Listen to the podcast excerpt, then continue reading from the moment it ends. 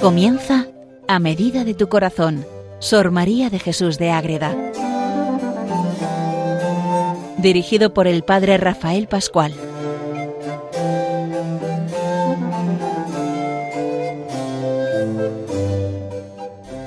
Sor María de Jesús de Ágreda, la Madre de Ágreda, la monja mística del Moncayo. ¿Quién es esta mujer? Pues una monja concepcionista franciscana del siglo XVII, gran mística, llena de experiencias de Dios, de la Virgen, de los santos, de los ángeles, que ella escribe por en sus diversas obras y que conocemos a través de este programa, a medida de tu corazón, un programa dedicado a conocerla a ella, a entrar en sus obras, en su biografía, en sus relaciones personales, para ver cómo una mujer del siglo XVII nos puede ayudar a nosotros a vivir hoy en día tranquilamente cuántas cosas que ella hizo nos valen a nosotros. Y una de ellas muy importante y que se está perdiendo hoy día con estas nuevas redes sociales y nuevos medios es el carteo. El epistolario entre unos y otros. Las monjas lo mantienen. Las monjas de clausura no tienen WhatsApp ni muchos medios, pero mantienen escribir a sus amistades, a sus familiares, a sus directores espirituales, esa ida y vuelta de comunicar noticias, de consultar cosas de su alma, y al final queda una carta que va y otra que vuelve. Eso mismo tenemos con Sor María de Jesús de Agrada muchas cartas, pero de manera especial tenemos eh, las cartas que se escribe con el rey Felipe IV, nada menos. Él le pide ayuda espiritual y empiezan a escribirse cartas donde el rey pide ayuda por esto, por esto, por esto, para que su alma y la situación de España pues pueda estar mejor de lo que estaba en aquellos momentos. Y vamos viendo ya varios programas dedicados a estas cartas, ya nos quedan poquitos en torno a las cartas. Vamos a centrarnos hoy en una carta, la del 23 de julio de 1660, donde trata varios temas, pero lo importante de ella es que de esta carta es que se manifiesta ella como es y saca los sentimientos ante una realidad y ante otra, ella manifiesta todo lo que lleva en su corazón de alegría, de acción de gracias, de preocupación por unos motivos o por otros. Vamos a empezar a ver esta carta. Les habla desde el convento de Logroño el padre Rafael Pascual, Carmelita Descalzo. Pues bien, San María de Jesús escribe al rey Felipe IV ese 23 de julio de 1660, y entre todas las cosas que le cuenta, pues vamos a destacar tres momentos importantes en esta carta. ¿Cómo da gracias a Dios? ¿Cómo está angustiada, más que angustiada, pues, dolida porque no va adelante esa proclamación del dogma de la Inmaculada. Y luego tiene también en su pesar que hay problemas con la diócesis de Tarazona, que es la que pertenece él entonces convento y toda la zona de Ágreda, porque hoy día no es diócesis de Tarazona, sino de Soria. Pero son las cosas de la historia que las diócesis antes tenían otra delimitación y ya en, en el siglo pasado ya se hace todo con otra división más paralela a lo que son las divisiones jurídicas de las provincias. Pero bueno, eso no, no entramos ahora en ese tema. Vamos a ver cómo Madre Ágreda da gracias a Dios. Pero da gracias a Dios con el rey, porque le está contando que la cosa va bien. Y entonces le cuenta Madre Ágreda. Bendito y alabado sea el Altísimo por todas las eternidades. Hay que empezar así, alabando a Dios. Bendito y alabado sea Dios. Estamos ante Dios. ¿Cómo nos manifestamos ante Dios? Y ahora, ahora empieza. ¿Por qué da esa alabanza? Y esa acción de gracias en su corazón sale y mete todo eso ahí. De tan grandes tribulaciones y tempestades nos ha sacado a tan buen puerto. Por eso lo bendice, lo alaba y ahora empieza a darle gracias. A darle gracias con el rey porque es una acción de gracias que invita a hacer al rey. Madre Agueda enseña al rey a rezar en acción de gracias. Igual que a nosotros. Venga a pedir, venga a pedir, venga a pedir. ¿Y cuándo rezamos dando gracias? Vamos a pedir dando gracias. Vamos a rezar O sea, vamos a rezar pidiendo y vamos a rezar dando gracias.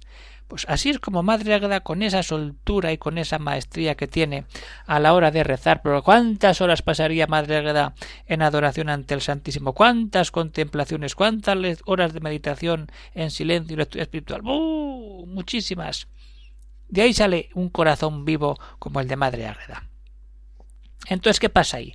En repetidos empeños de agradecimiento, no una vez, repetidos y empeños, ganas, luchas, deseos, ha puesto a vuestra Majestad su liberal misericordia. Bien puede decir vuestra Majestad, de otra vez cita la Escritura. Hemos visto las últimas cartas, las empapa bien en textos de la Biblia. El rey David, el rey Felipe IV, y aprovecha pues como reza en agradecimiento al rey David para decirle al rey Felipe IV cómo puede dar él también gracias. Como dice vuestra majestad con David, puede decir vuestra majestad con David, ¿qué retribuiré, retribuiré yo al Señor por lo mucho que me ha dado?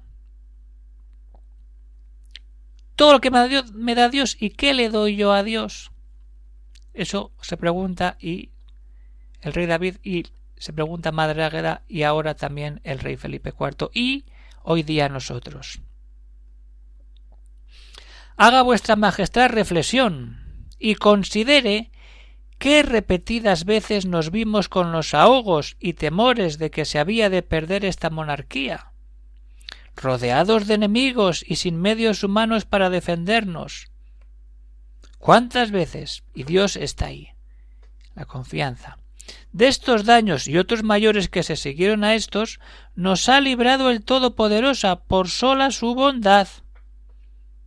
Por pura bondad salva a todos de esos problemas que hay en España o en el pues diga vuestra majestad ahora ¿qué le daré al Señor por los beneficios que me ha hecho? Ahí está. Eso es rezar y abrir el corazón a Dios. ¿Qué voy a hacer yo ante Dios por todo lo que me da y me sigue dando? Que es impresionante.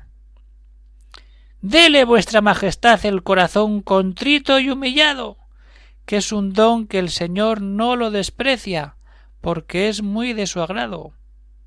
Otra vez el trasfondo bíblico. Un corazón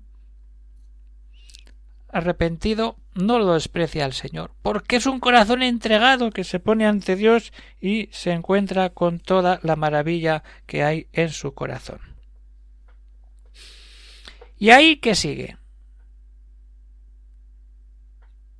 Dele vuestra Majestad la voluntad fervorosa para amarle y oficiosa para observar los mandamientos de su santa ley. Darle el corazón humillado, arrepentido. No sólo eso, la voluntad de amar. No basta con estar arrepentidos. Yo me arrepiento porque he hecho mal. Muy bien. Le doy gracias porque me ha dado mucho bien. Pero tu voluntad, tu corazón, dáselo para amar y métete en cumplir mandamientos de la ley, para que así, desde esos cumplimientos de la ley, puedas entrar en tener ese agradecimiento. Dios te pone unos mandamientos, unas normas de vida. Dios te quiere dar todo, tú se lo das desde el amor, y Dios te pide arrepentimiento para darte el perdón, la gracia y la paz en el Padre. Esta es la maravilla de leer una carta de una monja de clausura nada menos que al rey de España en aquellos años. Entonces lo importante es esto. Tenemos que meternos en la relación con Dios. Y lo bueno que es vivir con esa providencia, como veíamos en el programa anterior. Y ahora sacar los sentimientos y ayudar a otros a rezar, ayudarles a meterse en Dios, como hace Madre Agra con el rey Felipe IV, decir, venga, cojamos textos de la, de la Biblia, frases que, que tenemos en el corazón que nacen de la oración, y con eso empezamos a dar gracias a Dios por todo aquello que nos va regalando. Todo esto es para crecer en nuestra vida de fe. Cuanto más gracias damos, más fuerza tenemos para venir y ver todo lo que viene cuando las cosas se complican. como veremos ahora, cuando no hay noticias buenas ante la utopía que había en aquel momento de la posible definición del dogma de la Inmaculada. Entonces el rey le dice que eso está un poquito así. Y también los problemas que hay con Calatayud, que quiere tomar fuerza ante Tarazona, que es la sede de la diócesis. Pero primero vamos a dar gracias a Dios. Vamos a entrar de verdad en meternos en el amor de Dios y en darle gracias de corazón para que nos metamos en buscar lo mejor, lo importante, la paz de Dios y la alegría del corazón.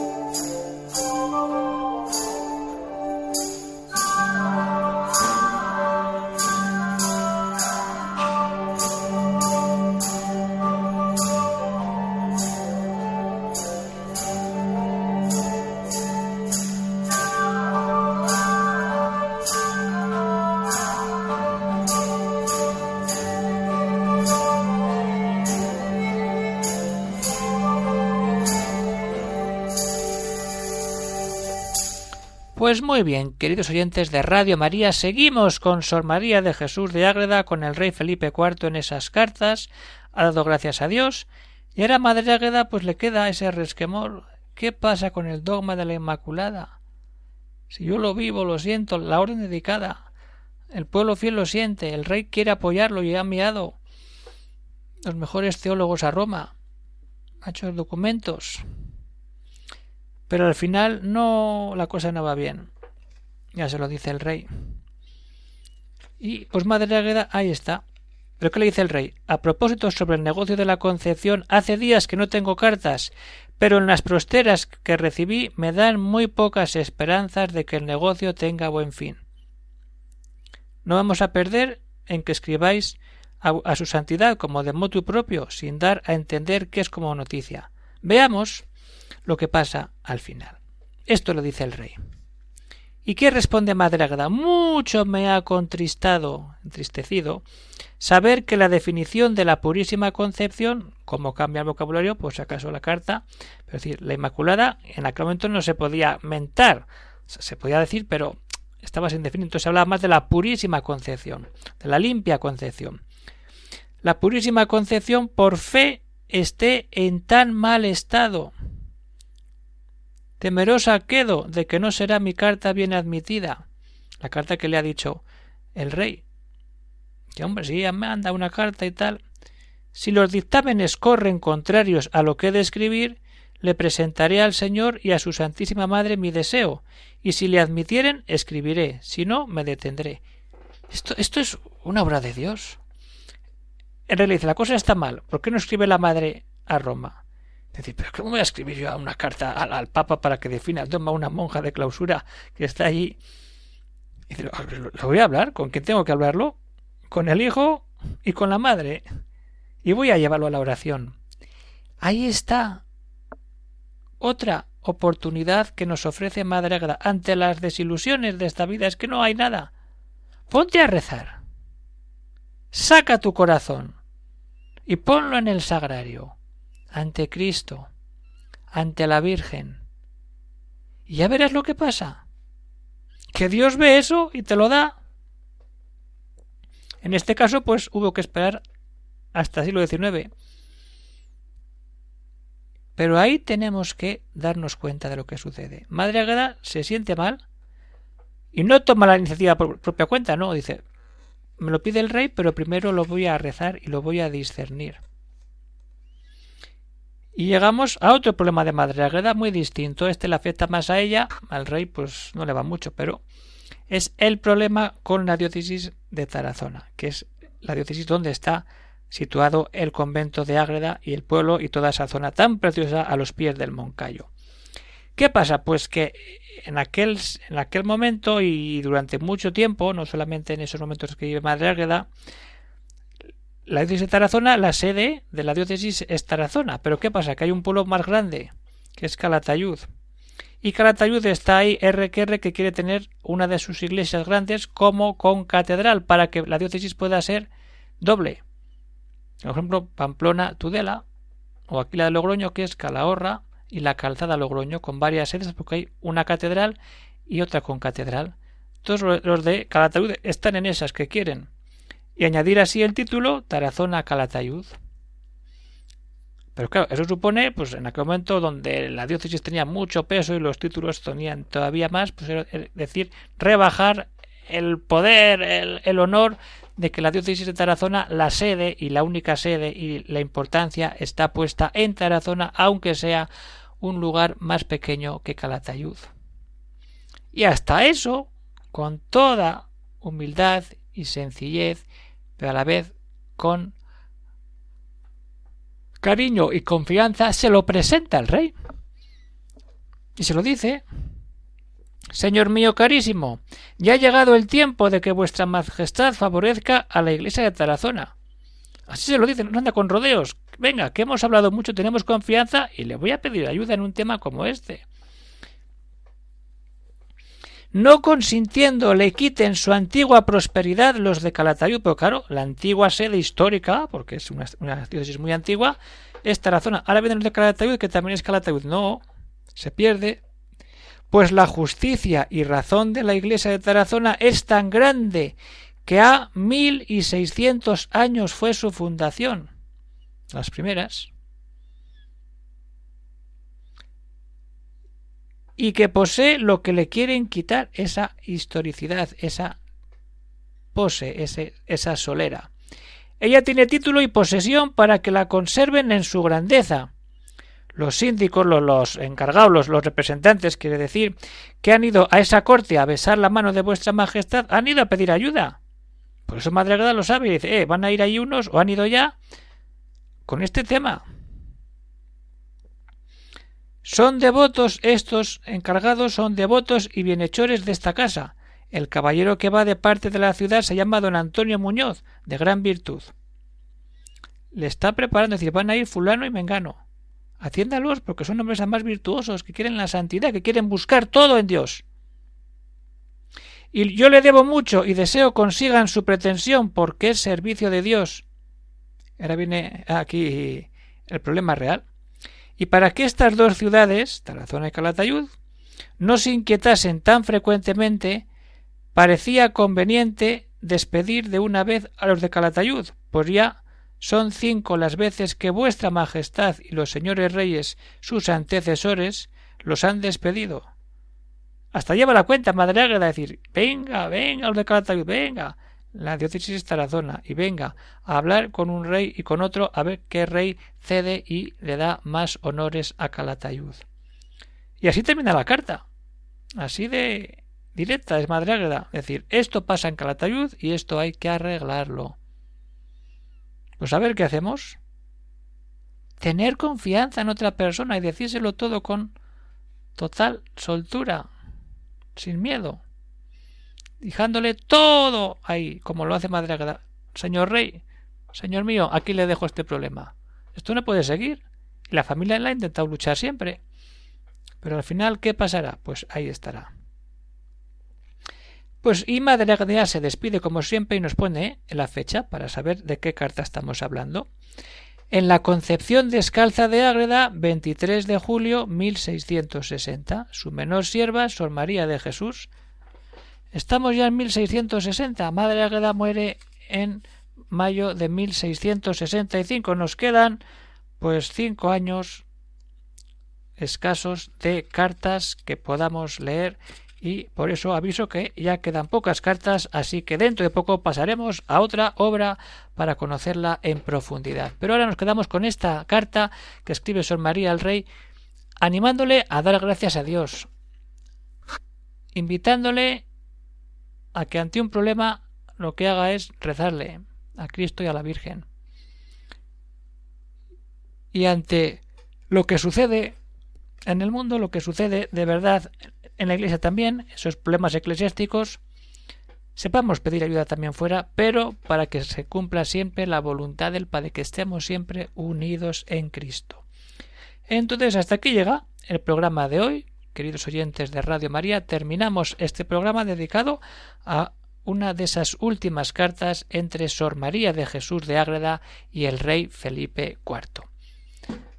Pues hasta que nos veamos en otro programa, que nos queda, nos queda tarea, hay, hay cartas por leer, hay obras por conocer, para que al final todos tengamos esa alegría y esa ilusión por ir conociendo y sobre todo leyendo a la Madre Ágreda. Hay que leer a la Madre Ágreda, llamar al convento de Ágreda y pedir una obra, una obra u otra de aquellas que vamos viendo, por la que más interese, se puede pedir y empezar a hacer una lectura espiritual que nos ayude a tener más fuerza en nuestra vida interior y a contagiarla a los demás, como hemos visto en esta carta de Sor María al rey Felipe IV. Pues un saludo para todos los oyentes de Radio María, a seguir unidos en la radio, a seguir unidos en María, buscando siempre el que ser santos, buscar la vida del cielo, que es la reina del cielo la que nos dice, venga, a ver qué hacemos por este mundo para buscar siempre que nuestra mirada esté puesta en ella, en su Hijo y en todo aquello que nos lleva a la salvación. Un saludo para todos y que Dios os bendiga.